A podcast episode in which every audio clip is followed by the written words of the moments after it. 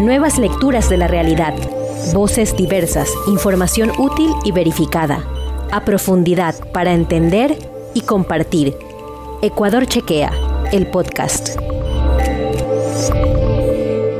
Hola, bienvenidos a este conversatorio sobre la importancia del enfoque de género en la verificación de datos. Soy Elile Loaiza, soy periodista, eh, corresponsal de Infobae Ecuador y también coordinadora de la coalición Ecuador Verifica. Y para Ecuador Verifica, así como para todos sus miembros de la coalición, es un honor poder compartir con ustedes este tema tan importante sobre el enfoque de género en el trabajo del verificador de datos. Para ello, em, tenemos en esta tarde a tres expertas, tanto en la cobertura de género como en la verificación de datos. Quiero darle la bienvenida a Tali Ponce, directora editorial de Indómita, a Isabela Ponce, cofundadora y directora editorial de GK, y a Desire Yepes, periodista y verificadora de datos en Radio Ambulante Estudios. Junto con mis tres colegas conversaremos acerca de un tema que se ha vuelto eh, fundamental a la hora de eh, saber eh, difundir información acertada, verificada, veraz, sobre temas muy sensibles y sobre todo, si nos vamos a la coyuntura ecuatoriana, sobre algunos temas que en este momento pues están desplegando una ola de desinformación y que es importante desde el periodismo saberla identificar y también pues poderla combatir. Antes de empezar, quisiera contarles acerca del perfil de nuestras invitadas. Tali Ponce es periodista y editora con más de 10 años de experiencia. Ha trabajado en medios locales como El Comercio, Vistazo, Expreso y Primicias. Es ex becaria del International Center for Journalists, la International Women's Media Foundation y el programa Rihan Al-Farad de la ONU. En 2018 ganó el premio Jorge Mantilla Ortega y en 2020 fue finalista del premio Rocha de Periodismo en Salud Edición Ecuador. En los últimos años su cobertura se ha centrado en la violencia basada en género y en los derechos de las mujeres. Gracias, Talí, por estar esta tarde aquí. Gracias, Yelila. Estoy súper contenta de ser parte de este espacio. Bueno, vamos a ir también a contarles acerca de Isabela Ponce. Ella es cofundadora y directora editorial de GK. Isabel escribe sobre eh, derechos de las niñas y de las mujeres, minorías y medio ambiente. En 2019 ganó una mención de la CIP en la categoría Opinión por una columna sobre violencia de género y fue parte del equipo finalista del Premio Gabo en la categoría Cobertura por el proyecto Frontera Cautiva. En 2020 fue por segunda vez parte del equipo finalista del Premio Gabo en la categoría Cobertura por el proyecto Tierra de Resistentes y ese mismo año quedó finalista en los premios de Online News Association por el proyecto Las mujeres que le ganaron al desierto. En el 2021, con ese mismo reportaje, ganó el premio Ortega y Gasset de Diario El País en la categoría Mejor Historia. Gracias, Isa, por estar aquí. Gracias, Yali, por la invitación. Vamos también a contarles acerca de Desire Yepes. Desire es periodista y verificadora de datos en Radio Ambulante Estudios, es columnista en Diario El Comercio y sus textos se han publicado en El País de España, en El Mundo de España también, en Univisión de Estados Unidos, en el Huffington Post en la Agencia Pública de Brasil, en The Clinic de Chile, y es además ganadora del Premio Nacional de Periodismo Jorge Mantilla. También es ex becaria del International Center for Journalists, de la CIP, de la Agencia Pública y de One IFRA. Gracias, Desiree, por estar esta tarde con nosotros. Gracias a ti, Yali, por el espacio y Ecuador Verifica.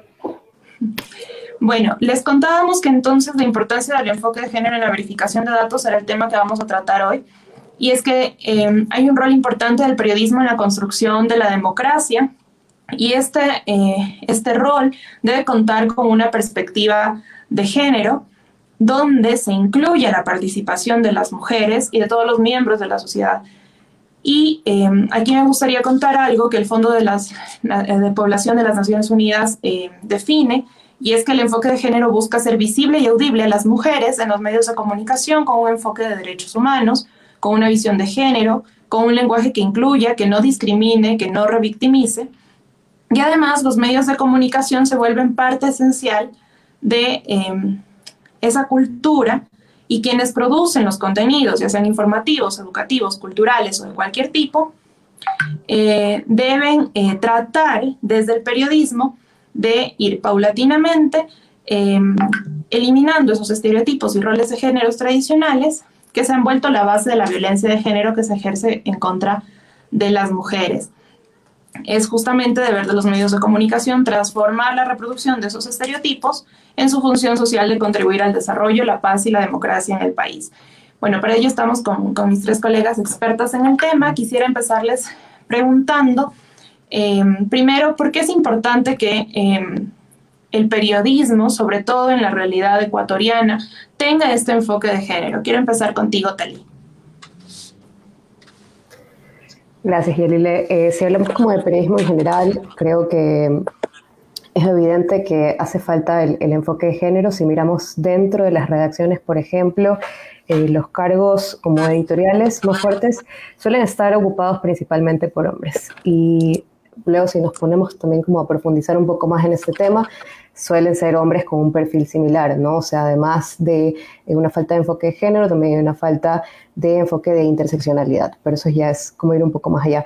Ahora, esto se ve reflejado en los contenidos, eh, en la forma en la que se crean las, noticias, en el enfoque que les damos y también eh, en cómo percibe la audiencia esta clase de contenidos. ¿Cómo notamos que, hace falta, o sea, el enfoque de género que vemos en estos contenidos? Normalmente los temas de mujeres suelen ser relegados a páginas menos importantes dentro de los medios de comunicación. Hablo de páginas cuando hablo de diarios, pero también a, secciones, por, decirlo en general. Y los temas de mujeres son considerados como de segunda clase, porque las mujeres hemos estado tradicionalmente eh, relegadas de la esfera pública y cuando son temas que son importantes, por ejemplo, el tema de femicidio, que ahora tiene una cobertura como más fuerte dentro de los medios de comunicación, suelen caer en enfoques que son revictimizantes para las víctimas, para las protagonistas de estas historias, o que muchas veces caen en lo que Rita Segato llama la espectacularización, ¿no? que es caer en este amarillismo para contar estas historias, e incluso estos temas son tratados desde el enfoque solo judicial, en las páginas de judiciales o las secciones judiciales, cuando tienen un peso político también. Es porque la mujer eh, o los temas que tienen que ver con mujeres normalmente no son considerados como temas de política, que suelen ser eh, lo más importante, por decirlo de alguna forma, dentro de los medios de comunicación. Y todo eso tiene una repercusión en la forma en la que construimos eh, y miramos a las mujeres y los temas que tienen que ver con nuestras vidas. Gracias, Tali. Quisiera preguntarle a Isa, que, también ha hecho una amplia cobertura en temas de, eh, de violencia de género, cuán importante es eh, como periodistas pues saber tratar las historias, em, no solo a partir del trabajo que uno pueda hacer con una sobreviviente de violencia de género, sino también desde la parte de la búsqueda de información, la búsqueda de expertos, cómo, em, cómo es importante saber equilibrar estos, estos dos elementos, claro, justamente bajo este enfoque del que estamos conversando.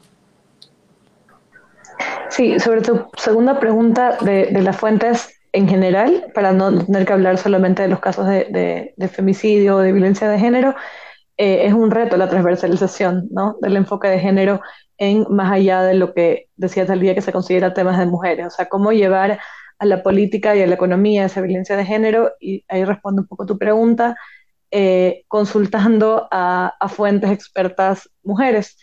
Eh, por mucho tiempo había gente que hasta decía, todavía dicen como que no, es que no hay, es que no existe o no conozco, eh, y las, las, historias, el periodismo se construía, se escribía, se hacía muy desde lo, desde lo masculino. Entonces hay este reto sobre el uso de, fuentes es como primordial. Entonces, el enfoque de género lo que busca es eh, también incluir esa, diversidad de, voces, ¿no? Es huir como de esta, manera que por lo general aprendimos a hacer periodismo. Y sobre el acercamiento, que creo que es lo que me estabas preguntando, del,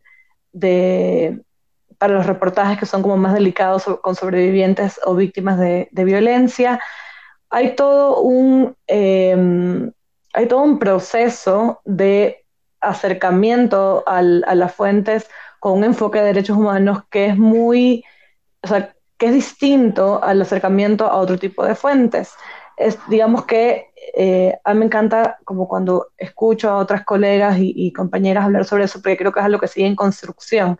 Se puede comparar mucho como cuando eh, se empezó a hacer, por ejemplo, el periodismo sobre el conflicto armado, sobre el periodismo de guerra, pensarlo siempre como en las víctimas, en ese tema del trauma, y cómo tenemos que considerar que este periodismo sea respetuoso, que no revictimice, que pueda hacer que pueda ser como fiel al, al, relato y siempre buscando un poco el equilibrio entre eh, cómo, este para mí es un reto muy grande, cómo llevar estos temas que siguen siendo vistos como a veces como especializados o algo así a públicos más grandes, ¿no? Entonces es la manera como, como lo narras, el lenguaje que usas, la manera como lo, eh, lo introduces para que no parezca que es para este grupo convencido.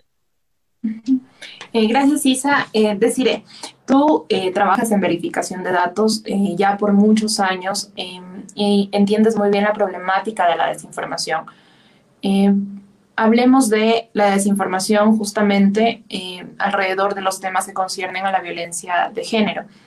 Desde tu experiencia, desde tu trabajo, ¿cómo has, em, has visto estas olas desinformativas alrededor de estos temas que eh, ya vamos a profundizar más, pero que se convierten en parte importante del debate de la opinión, de la opinión pública.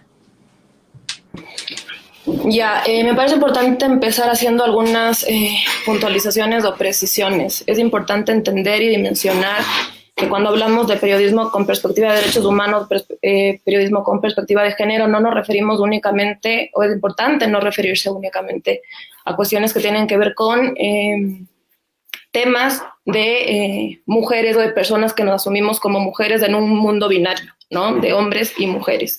Cuando hablamos de perspectiva de género, también es ampliar la mirada periodística hacia las historias que tienen que ver con eh, la población LGBTIQ, con las mujeres trans, con esta otra población que también ha estado aislada de eh, la agenda mediática, ¿no? O a la cual también se ha abordado desde la espectacularización, desde la discriminación, discriminación o desde eh, las cuestiones más bien judiciales o de crónica roja. Partiendo de ahí, eh, cuando hablamos de desinformación, es importante entender que el periodismo eh, sirve o la información sirve para tomar decisiones.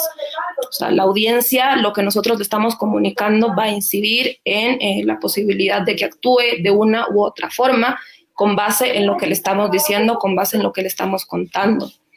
En los últimos años, en donde eh, las discusiones alrededor del feminismo, de las luchas alrededor de los derechos de las mujeres, de las poblaciones LGBTIQ, eh, han cooptado muchísimos espacios políticos, al mismo tiempo los discursos eh, de odio o discriminatorios han crecido también. Entonces ahí se da un fenómeno eh, sumamente interesante, porque a diferencia de lo que uno podría creer, y es que con eh, mayor espacio de difusión para este tipo de contenidos, quiero decir contenidos eh, que tienen base en em, fuentes o criterios científicos, muchísima investigación también sociológica y demás, crecen estos discursos que más bien están sostenidos en los prejuicios, en los estereotipos, y vemos una confrontación en los espacios de información. Entonces, si es que hablamos de olas, un poco lo que mencionaste, el, concepto que mencionaste, en los últimos años, eh, los principales tienen que ver con derechos sexuales y reproductivos y aquí la eh, mal llamada ideología de género, ¿no? O sea, la forma que se, o el concepto que se ha utilizado para deslegitimar eh, estos cambios en las estructuras políticas que han generado como tanta, tanta repercusión. Parte desde los derechos que tienen que ver con eh, matrimonio civil igualitario, que es una de las luchas ahora mismo más extendidas en lo que tiene que ver con la región, tiene que ver con despenalización del aborto en la región también, tiene que ver con lo que, educación sexual integral, con nuevas masculinidades. Entonces, siempre que surge uno de estos debates, surge a la par este, discurso de odio directamente, que eh, lo que busca es deslegitimar ¿no? estos otros criterios. Y deciré, quiero quedarme contigo y justamente sobre esto que, que estamos conversando, sobre em, estos sectores eh, o estos conceptos que incluso se han incrustado en, en, los debates de la opinión pública para deslegitimar eh, pues la conquista, la lucha por em, derechos, por ejemplo, como decías, derechos sexuales, derechos reproductivos, entre otros. Em, ¿Qué intereses hay detrás de la desinformación? ¿Qué interés hay en, engañar o en desinformar? Eh, ¿Qué, em, digamos, ¿Qué, gana un sector al em, pues difundir este tipo de desinformación sobre este o cualquier otro tema en específico? ¿Qué gana sostener el status quo? ¿No? O sea, lo que históricamente ha venido ocurriendo y es que ciertos, sectores, ciertos sectores puedan imponer ciertos eh, criterios políticos y por ende eh, económicos, formas de vida y yo qué sé. Pero es eh, importante primero entender que la desinformación es per se, o sea, cuando hablamos del fenómeno de la desinformación, una estrategia de comunicación política, ¿ya? Entonces no hay una cuestión inocente detrás de la emisión de estos mensajes. Hay una serie de investigaciones periodísticas, algunas de las que han participado, de hecho, medios de, comunicación ecuatorianos, que justamente revelan cómo estos eh, grupos antiderechos y muchas veces autodenominados pro vida operan de forma articulada. Y parte de esta operación articulada tiene que ver justamente con la difusión de contenidos engañosos. Uno de los aspectos eh, más importantes que creo yo que ha dado lugar también a que, estos, eh, tipo de, que este tipo de discursos tengan bastante aceptación también dentro de gran parte de la sociedad, tiene que ver con su capacidad de manipular la información. De hecho, el otro día conversábamos con Talíe cuando trabajábamos en, el debate verificado de la primera discusión alrededor de la despenalización del aborto por violación en Ecuador. Y cuando tú escuchas lo que dicen los asambleístas autodenominados eh, pro vida, te das cuenta que hay una manipulación de los datos, o sea, que utilizan cierta información que en efecto puede ser certera, puede ser precisa, pero en la forma en la que la exponen y cómo la descontextualizan se vuelve eh, súper peligroso. Y en términos periodísticos se vuelve súper complejo en el momento de eh, determinarlo como falso absoluto, ¿no? Tienen esta capacidad de, irlo manipulando y de ese modo calar en el discurso para que ya no suene a un absurdo, sino que es una verdad a medias. Y eso es súper, súper peligroso. Justamente sobre, sobre este tema que, que decir ella nos, eh, nos ha dado como esta, esta introducción y que es el que queremos abordar en este conversatorio, hay un fallo histórico en el Ecuador que despenaliza el aborto en caso de violación para cualquier mujer o niña o adolescente que haya sido víctima de una violación. Y a partir de ello se le pide a la Asamblea que asuma su rol de legislar y defina, eh, digamos, ciertos aspectos relacionados con el acceso que podría tener una mujer que ha sido víctima de una violación, que está embarazada y que no quiere continuar con ese embarazo. Frente a esto, han habido varias posturas y sobre todo se ha generado un gran debate donde hemos visto incluso eh, figuras eh, políticas, públicas de alta relevancia, no solo los asambleístas, sino por ejemplo la primera dama del Ecuador, y también hemos visto como estos expertos que em, que van a las comparecencias. Entonces, quiero eh, primero empezar con, con Isabela acerca de em, esta verificación que tú realizaste a eh, unas publicaciones que hizo María de Lourdes Alcíbar, esposa de Guillermo Lazo, acerca de justamente los plazos que la Comisión de Justicia definía alrededor de el aborto en casos de violación.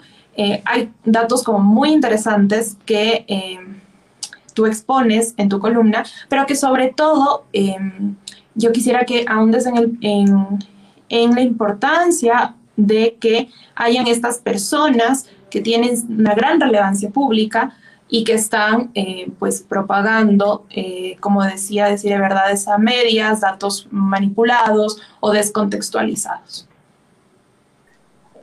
Sí, lo primero em, que dices que tiene que ver con, o sea, con la verificación en general y la importancia de que, bueno, ella, si bien no es una política, es un personaje público, entonces ahí va un poco la necesidad y el alcance que puede tener. No, ella no es una persona como, no es una periodista o no es una ciudadana que camina por la calle, eh, tiene una posición de poder súper importante y por ende está también sujeta a todo el escrutinio público y eso incluye eh, el tema de la verificación. Sobre la otra pregunta, como más específica eh, del, chequeo, eh, ella hace esta publicación como para dar un contexto en Instagram que tiene 10 diapositivas, ¿no? Y son 10 razones por las que la ley abortista, eh, así dice ella, eh, atenta a los derechos humanos, es un, poco así, ¿no? Entonces, cuando vimos esa publicación, en GK decidimos como había, era urgente poder ir como desmintiendo cada uno de los puntos. De los 10 puntos hay unos que son como, yo diría, como bastante más evidentes sobre las, sobre las falacias en las que se sostienen. Eh, pero sin duda el, el, tema más polémico, y no digo de, esa publicación de ella, sino en general, que estaba alrededor de eh, este informe para segundo debate en la Asamblea, es el tema de la temporalidad, ¿no? Entonces, ese tema tiene muchos matices, o sea, lo, de la temporalidad. Primero, entender que no es que al poner el tiempo que se, se, se ponga, en ese entonces cuando publiqué estaba en 27 semanas, o yo no me acuerdo si lo habían cambiado ya un poco, a un poco menos, pero el punto es creer, o sea, esa idea, y ahí tiene que ver con lo que dice mucho Desi, de cómo desinformar y decir, si se hace esto, entonces es la generalidad. Entonces todo el mundo casi que vamos a salir a abortar y nos vamos a reunir, como alguna vez lo dijo un asambleísta, y todo es una fiesta, o sea, siempre intentan desinformar con, esa, con esos argumentos, ¿no? Entonces es decir, como que se ponen los plazos, se, se, fija, se fija esos plazos, que resultan para alguna gente como mucho tiempo. Yo creo que es súper importante hablar de las niñas aquí ya. Voy a, voy a hacer como que una, no, no quiero decir una pausa, pero todo, todo tiene que ver con todo.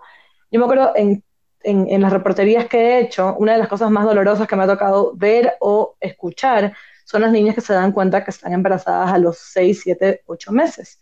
Porque es una niña que, primero, que no sabe que fue violada, porque no sabe qué es la violación, porque ni siquiera ha menstruado, o sea, fue violada antes de menstruar. Entonces, se dan todos estos contextos que obviamente los asambleístas eh, que, defienden, o sea, que, están autodenominadas pro vida, no conocen. O sea, eso sí creo que hay que dejarlo un poco claro, ¿no? Porque sí siento que a veces se está como que viviendo en una, en una burbuja. Entonces, lo de los plazos es como para, o sea, si yo te digo ese ejemplo, con que sea una persona, una niña, un adolescente, que, que, tenga ese acceso a un aborto seguro, ya es válido. No quiere decir que va a ser la generalidad.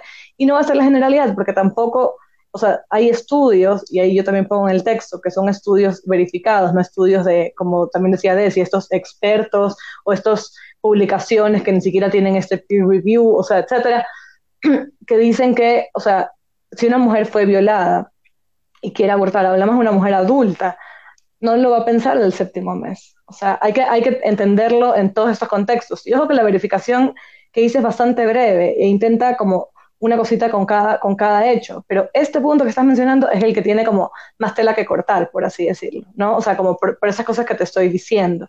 Y también tomar en cuenta eh, los contextos mundiales, regionales, de los plazos, de que estamos hablando de aborto por violación, mientras que en la región muchos países caminan hacia, hacia lo que pasaba en Argentina, que es aborto libre y seguro en todos los casos. Entonces, eh, sí creo que es curioso porque escuchaba decir, decía, claro, es como que a veces ellas sí, dan datos que son ciertos, como que alguna línea, pero el contexto y la manera como, como lo, lo, ponen como recontra que confunde. Entonces también ellas van a decir que en tal país y tal cosa y tal cosa, ¿ya? Em, creo que, y con, esto, y con esto cierro, el tema de la, de la temporalidad, otra, otra de las cosas que ella decía es la supervivencia, o sea, la, la posibilidad de que el feto pueda eh, eh, vivir ah, en, tal y cual término. Y ahí yo cito el Colegio de Ginecólogos y Obstetras de Estados Unidos. Pero eso también son datos que se pueden encontrar en cualquier lado. Ellos están como queriendo legislar como que si viviésemos casi que en Holanda, suponte, ¿ya? Si es que vas a tener el, el, el, hijo y vas a tener toda la tecnología para que, para que este, pueda sobrevivir, ¿no? Y de ahí no quiero, o sea, no me voy a extender porque esto es larguísimo, no quiero empezar a hablar sobre el tema de la adopción. Luego de la publicación, que yo también puse la adopción solamente un dato que era de una investigación del universo, me escribió una persona que trabajó en adopción durante muchos años y me explicaba, él alguna vez me lo explicó, pero si yo mañana quiero dar mi hijo en adopción, la ley lo que te obliga es buscar a, la familia inmediata hasta como cuarto grado de consanguinidad y después de que esa familia no quiera al, bebé, lo puedes dar en adopción. O sea, es un proceso larguísimo y no me puedo imaginar cómo se pretende que pueda dar ese proceso después de haber sido violada y de haber parido el producto de esa violación. Entonces, como te digo, es como demasiado que, se puede mencionar sobre ese tema más allá de, unas, de unas líneas. Eh, gracias, eh, gracias Isa. Hay un ejercicio eh, muy necesario que em, desde Indomita se, lideró em, justamente cuando en la asamblea se empezó ya a debatir, a, recibir comparecencias sobre em, justamente los, los términos, digamos, en los que debe ir esta ley sobre el acceso a la interrupción de, eh, del embarazo en los casos de violación. Y eh, Tali, yo quisiera preguntarte, porque nos decía ya deciré que la desinformación es una estrategia política. Estamos hablando no de algo, em, eh, digamos, sin relevancia, em, no, de una, eh, no de que trato de convencer a alguien porque, no sé, porque me dio ganas ese día, sino estamos hablando de, una, de un interés político detrás. Em, en este ejercicio que, que realizaron, incluyendo a otros medios de comunicación. Em, ¿Qué fue lo que vieron eh, durante eh, estas intervenciones en la Asamblea y cómo esto em, o estos datos que, como decía Decire, pueden estar em, a medias, pueden influir en un debate político y en un debate sobre derechos humanos tan importante como el que está sucediendo en el país? Sí, en este ejercicio creo que voy a empezar como por responderte qué, fue lo que encontramos. Eh, ya lo decía Desiree, que creo que es como súper importante insistir en esto, y es la descontextualización de los datos, ¿no? O sea, eh, vemos que a veces citan fuentes que son reales eh, o datos que son reales, pero están tan sacados de contexto que están ahí puestos para manipular. Eh, ahora hay tanta información, tanta información disponible que por supuesto que lo que diga un asambleísta eh, tiene incidencia directa porque estamos expuestos como a tanta información que a veces no sabemos cuál fuente es confiable y cuál no. Por eso este ejercicio era súper necesario. Primero porque eh, es un tema político y necesita ser parte como de, este proceso de verificación para poder tomar decisiones, tiene que ver con tomadores de decisiones. Y por otro lado, otra cosa que veíamos, además de esta manipulación, es que además también hay mucho desconocimiento. O sea, me parece que hay como una combinación de varias cosas. En algunos casos hay un desconocimiento y una total ignorancia de la realidad y de los datos certeros, como lo que hablaba Isabela. Por otro lado está esta manipulación de la que ya hablaba de Cire y por otro lado también hay una como mala intención, o sea, un, uso eh, mal intencionado y descontextualizado de los datos, pero con, una intención de eh, incidir en la opinión pública.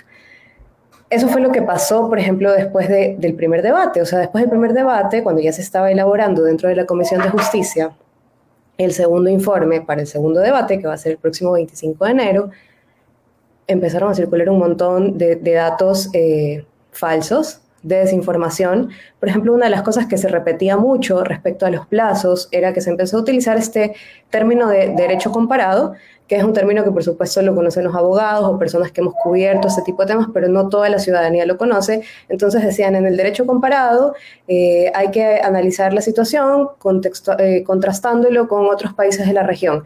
Y empezaban a decir, en otros países de la región eh, hay plazos lo cual no es cierto, porque si bien existen plazos eh, para el aborto libre, como lo que mencionaba Isabela, por ejemplo en Argentina, un caso puntual, existe un plazo hasta la semana 14 para el aborto libre, pero porque existe el aborto libre, pero en cambio en la causal violación no existen plazos.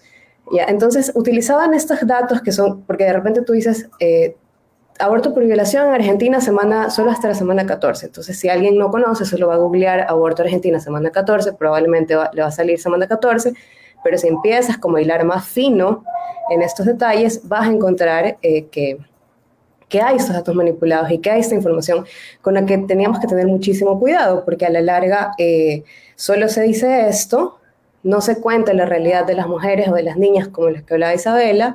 Yo creo que se trata de las niñas, sí, pero no solo de las niñas, porque también hay que considerar la realidad de mujeres eh, de la ruralidad, mujeres, por ejemplo, indígenas, o sea, este, este factor de interseccionalidad del que yo hablaba al principio, me parece que está muy eh, fuera del radar de muchos asambleístas o de muchos grupos autodenominados pro vida, ¿no? porque solamente hablan desde un espacio que es como una burbuja o desde una posición que es considerada como de, de mucho privilegio, ¿no? porque no conocen ni siquiera una persona que ha tenido que pasar por una situación similar. Entonces, eh, eh, en ese ejercicio lo que hacíamos era como, primero, contrastar o como verificar estos datos que eran evidentemente falsos y en otros casos eh, teníamos que catalogar como impreciso para que la gente supiera que a pesar de que esa fuente era real, ese dato estaba siendo sacado de contexto. Es decir, no es un dato falso, pero por qué la conclusión a la que te lleva o la forma en la que está presentado es impreciso y hace que eh, sea incorrecto de alguna forma. Eh, gracias, Tali. Hablemos acerca de la labor del periodista, em, porque em, hay periodistas que se dedican eh, pues justamente a la verificación de datos a tiempo completo. Entonces, tenemos algunos ejemplos de verificación de datos, eh, no solo en el país, sino en la región, por ejemplo, Chequeado de Argentina, Ecuador, Chequea, eh, Ecuador Verifica, que es esta coalición que une a medios de comunicación, eh, sociedad civil y también universidades que buscan justamente combatir la desinformación. Pero ¿qué pasa justamente con estos datos que de los que nos comentaba Talí, deciré, que pueden estar sacados de una fuente real, que puede ser un dato real, pero que por el contexto em, se, entiende de otra forma. Eh, ¿cuál es allí eh, la importancia del periodista que cubre día a día, o sea, que no se dedica necesariamente a la verificación de datos, al fact-checking? ¿Cuál es allí la importancia, pues, de también acudir tal vez a, estas, a, estos ejercicios de verificación de datos o hacer una verificación eh, por sí mismo? Me refiero a cuán em, eh, cuán peligroso, cuán riesgoso puede ser que esa em, desinformación, esas imprecisiones aparezcan también pues a través de medios que tienen pues credibilidad o de periodistas que, que tienen su credibilidad. Bueno, empezaría diciéndote que todo periodista tiene que ser un verificador de datos. O sea, la verificación de datos, y en esto yo siempre insisto y voy evangelizando por la vida, y es que la verificación de datos es periodismo en estado puro. O sea, ya me han de haber escuchado diciendo esto como disco rayado, pero no me canso de repetir. Cuando nosotros hacemos periodismo, tenemos que asegurarnos de que la información que estamos publicando eh, ha sido eh, verificada, eh, ha sido confirmada, ha sido corroborada y hay fuentes que respaldan lo que vamos a publicar. De lo contrario, ¿cuál es el riesgo? El riesgo es enorme y lo hemos visto. O sea, lo hemos visto en el momento en que eh, el trabajo del periodista se limita a la declaración itis o se limita a poner entre paréntesis una frase sin eh, la respectiva o sin el respectivo cuestionamiento, ¿no? Cuando hacemos la tarea completa, en lugar de convertir una frase polémica en titular, lo que vamos a hacer es eh, a contar la historia completa detrás de por qué lo que se está diciendo no es tan así y por qué, o sea, y cuáles son las implicaciones detrás de eso en eh, sociedades como las nuestras, en donde al menos durante los últimos años, yo me atrevería a decir que prácticamente toda la historia republicana, hemos estado eh, dentro de gobiernos eh, sumamente conservadores de todo lo que tiene que ver con derechos y ahora en los últimos años sexuales y reproductivos. No cuestionarnos desde el periodismo es facilitar también el trabajo de propaganda que desde el poder ya tiene o ya existe, ¿no? Nuestro eh, rol como periodistas de fiscalizar, de cuestionar y demás, tiene base obviamente en la posibilidad de verificar lo que otros eh, están diciendo, lo que los tomadores de decisiones están eh, sosteniendo. Por eso es tan importante que existan cada vez más iniciativas en las que directamente se califica estas afirmaciones. O sea, cuando quieres buscar tú una diferencia entre el fact-checking y el periodismo convencional, es que el fact-checking se permite dar una calificación. O sea, se permite decir, ok, María de Lourdes, esto es falso. Se permite decir, Geraldine Weber, esto es falso o esto es cierto por esto, por esto, por esto. Esa es otra cosa que también hay que apuntar muchísimo. No se trata de decir es falso porque yo no estoy de acuerdo o es cierto porque favorece la, mi, mi, mi línea de pensamiento, sino que cuando haces verificación de datos, cuando haces periodismo, haces que todas estas afirmaciones están sostenidas, están sostenidas en expertos, están sostenidas en estudios, están sostenidos en eh, comparaciones de regionales, comparaciones históricas, o sea, es como darle al lector, al oyente, al televidente todo el camino que tú como periodista seguiste para llegar a esa conclusión y que finalmente la persona tome la decisión que quiera tomar o asumir el criterio que quiera asumir, pero eh, como con esta línea súper clara, ¿no? O con este valid point, si cabe, de los pasos que tú en tu proceso de reportería seguiste también.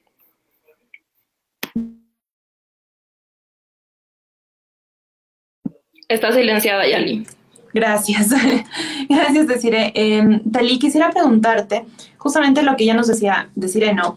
Eh, todo periodista tiene que encargarse de hacer la tarea completa, ¿no? Verificar justamente lo que, lo que va a publicar y no eh, pues conformarse con el entrecomillado de una frase que alguien pudo, pudo decir en un cierto contexto que incluso puede estar tergiversado. En ese sentido, también cuál es la importancia de, este, em, de conocer un poco más del tema que vamos a cubrir. Por ejemplo, hay em, dentro del trabajo periodístico muchas veces se nos asigna una fuente, entonces cubrimos solo esa fuente y luego esas fuentes a veces tienen sus especificidades. Por ejemplo, si yo cubro asamblea, la Asamblea Nacional y cubro el debate de los legisladores, pues los legisladores pues debaten de un montón de, temas.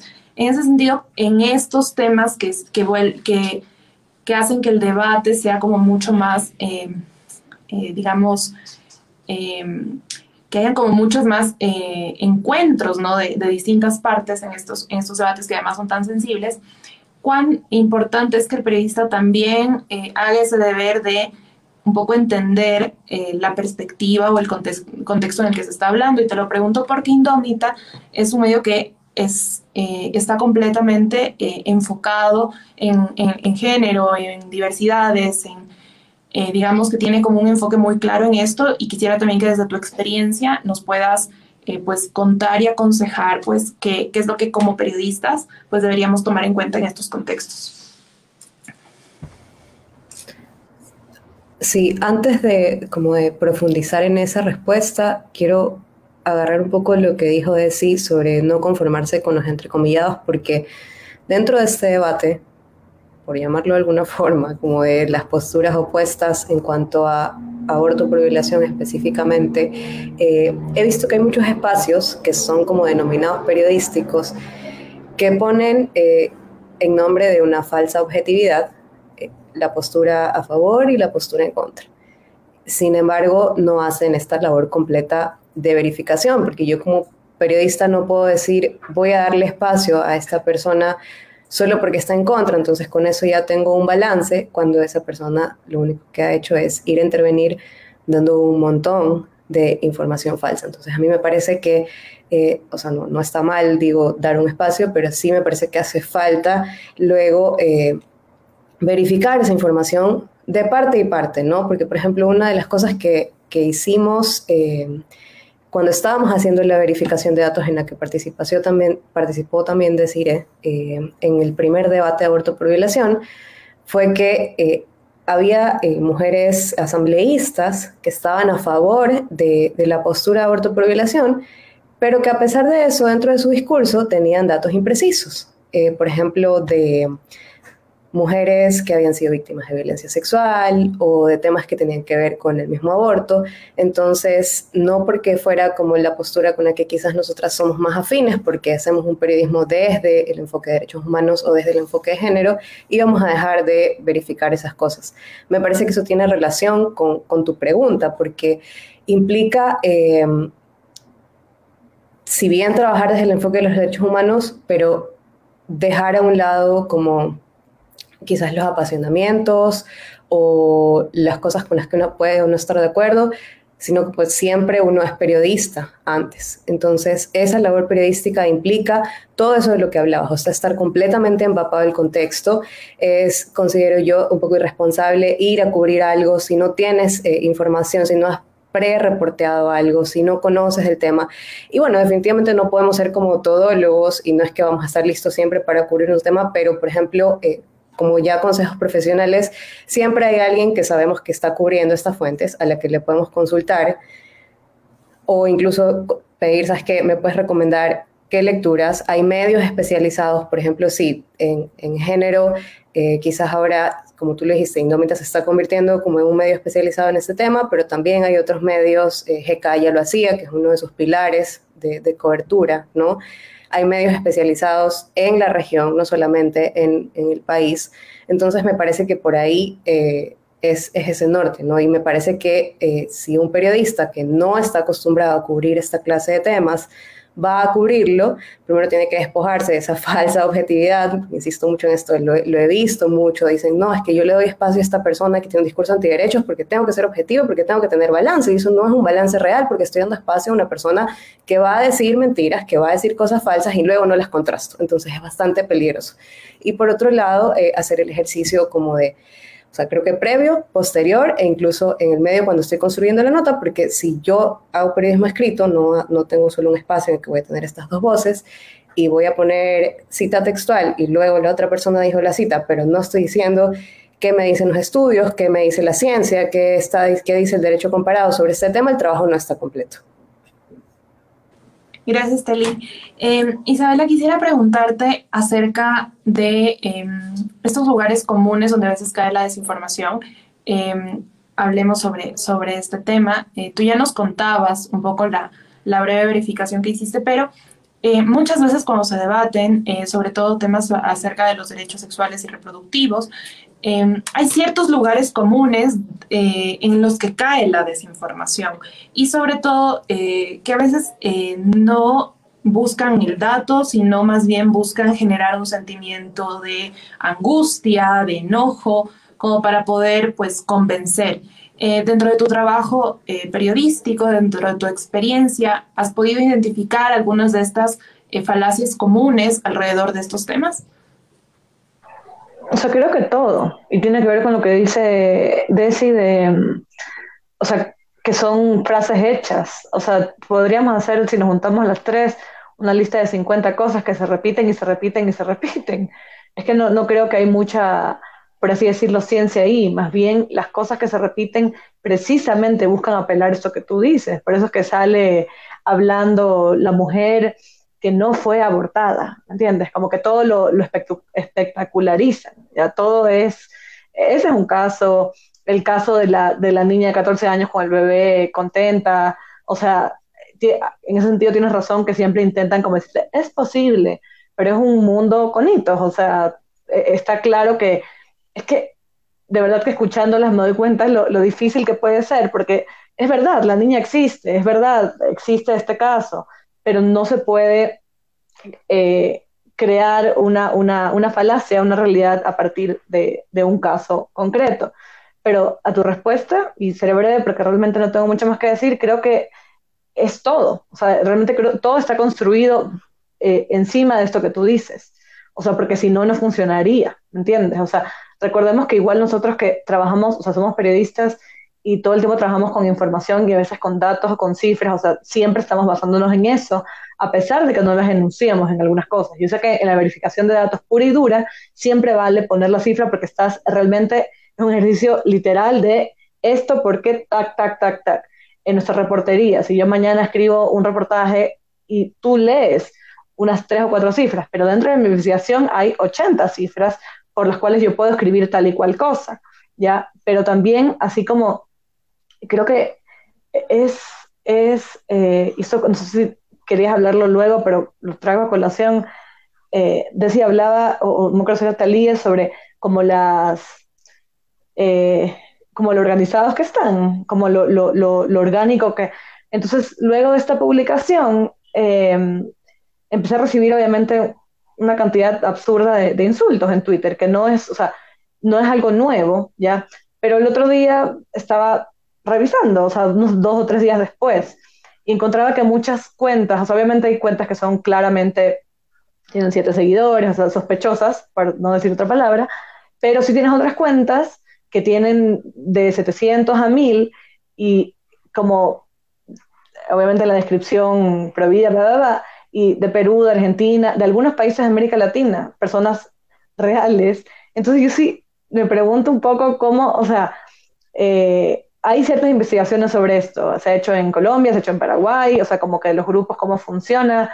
Pero yo creo que es una deuda súper grande para, para, para, Ecuador, o sea, de, cómo está eh, esto funcionando eh, más allá de lo que hablábamos del, discurso, ¿me entiendes? Es como, yo sí creo, o sea, no, me río antes de decirlo, pero como que parecería que se hubiese como un decálogo, ¿no? Como que estas son las maneras. Y sin duda en ese decálogo está apelar a ta, a través de esta, que es una revictimización, por cierto, ¿no? Todo lo de la niña y lo de la mujer violada, que, que, que perdón, la mujer que la abortaron, o sea, no se dan cuenta que es una revictimización porque lo ponen con, con un halo ahí de, de heroísmo, pero es, eh, es una revictimización.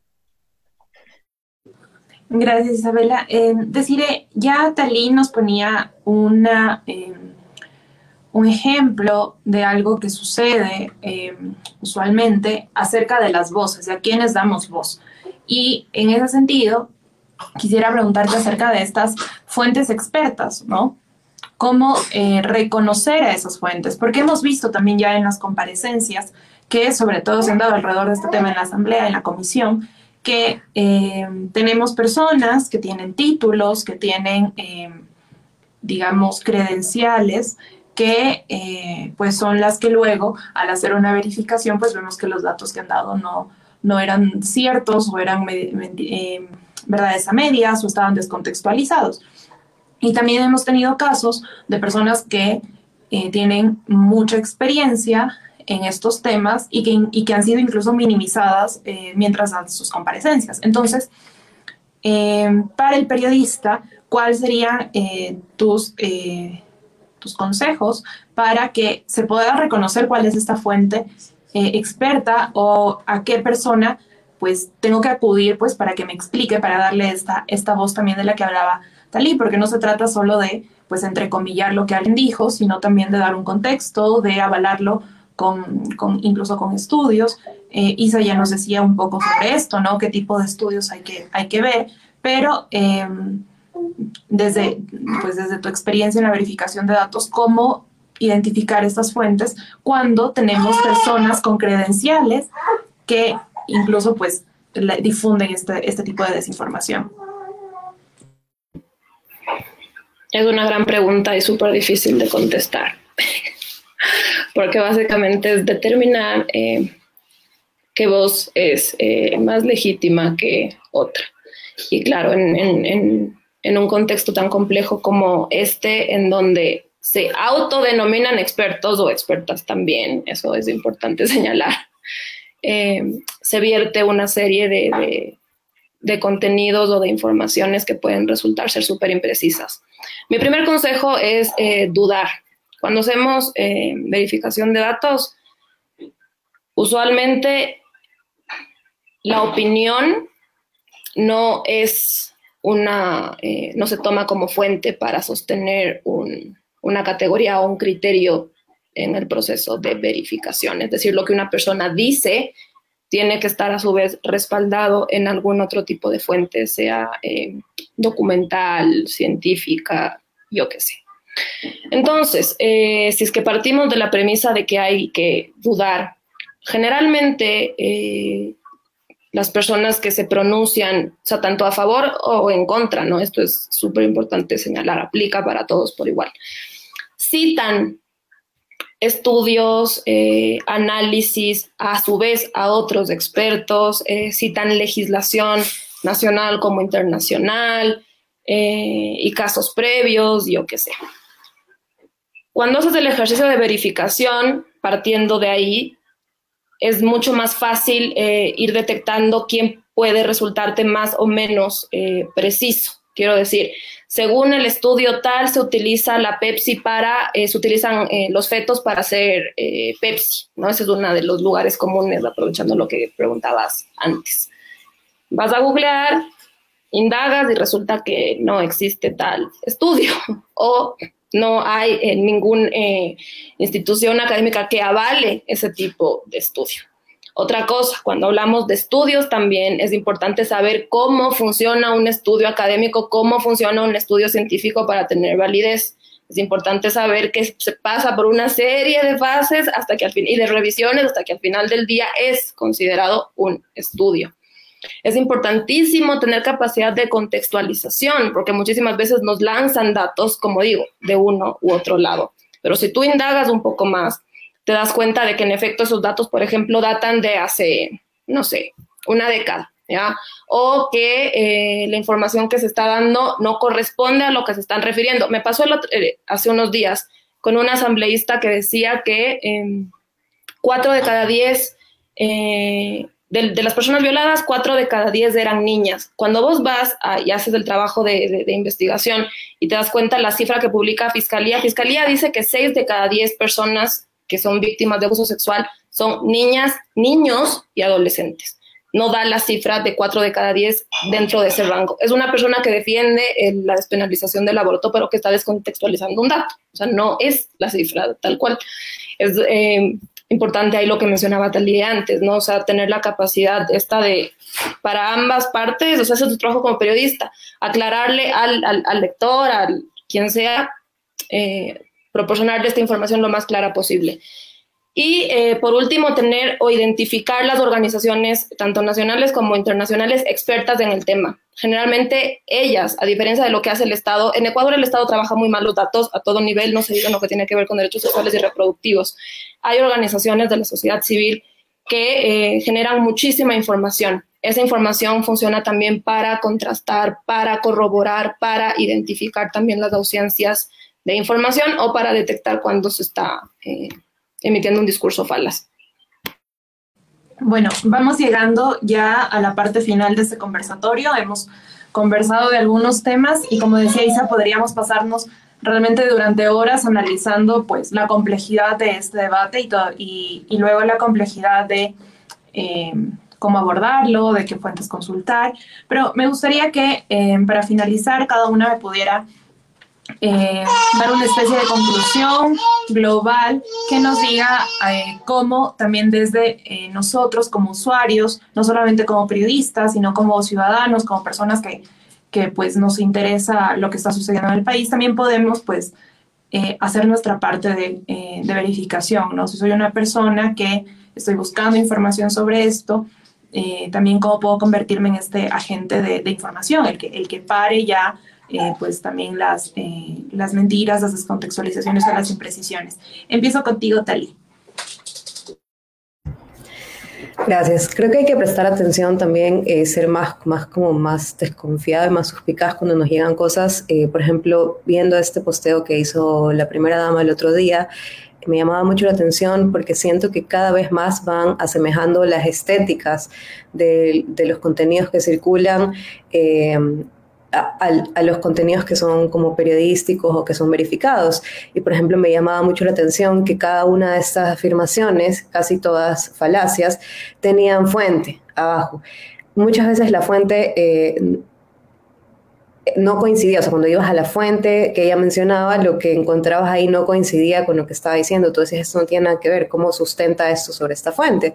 Pero si una persona... Eh, que es muy crédula o, que se queda solo con eso, ve eh, lo que ella puso y, y, no se toma el trabajo como de ir a otra fuente adicional o a la fuente directa que ella estaba citando y va a creer que eso era cierto.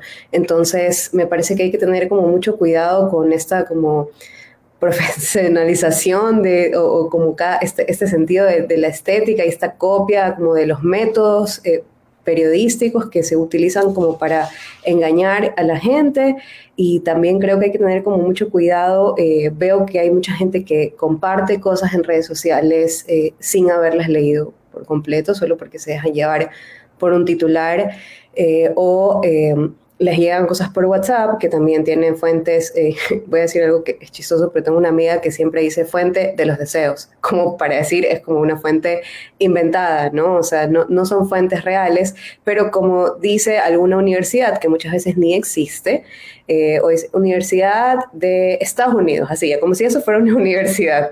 Y como ya dice Universidad de Estados Unidos, no, pero la Universidad de Estados Unidos dice eso, y esa universidad no existe. Entonces, como tomarse la molestia de 30 segundos o dos minutitos más de googlear o de preguntar, o por ejemplo mis papás lo que hacen es que ahora me pasan todo a mí, me lo reenvían, me dicen, ¿me puedes confirmar que esto es verdad? Tú que eres periodista, que ya aparece un meme, pero digo, bueno, me voy a tomar la molestia de verificar esto porque yo sé que mis papás le van a decir a mis tíos y mis tíos le van a decir a sus amigos y así creo que podemos ir como contribuyendo y siendo más responsables como ciudadanos también con los contenidos que estamos consumiendo. Eh, gracias, Deli. Eh, Isabela, vamos contigo. Yo voy a decir algo muy parecido a, lo de tal sobre todo lo de los, lo de los, más que papás, papás, tíos, familiares, etcétera. Yo también me he convertido en esa persona y a veces como que al comienzo me daba risa, ahora sé que es un eh, rol que, bueno, o sea, como que nos, nos toca y yo más bien iba a dar ese consejo como a un ciudadano eh, que no es periodista. Primero, lo más evidente es eh, informarse por canales, eh, o sea, por, medios que se conoce que tienen esta información verificada y no estas páginas de Facebook que siguen surgiendo como que, como que son medios y como dice Talí también, que hacen como, eh, que tienen como estas estéticas y que pueden confundir. Número dos de consejo, nunca reenviar nada en WhatsApp, nunca.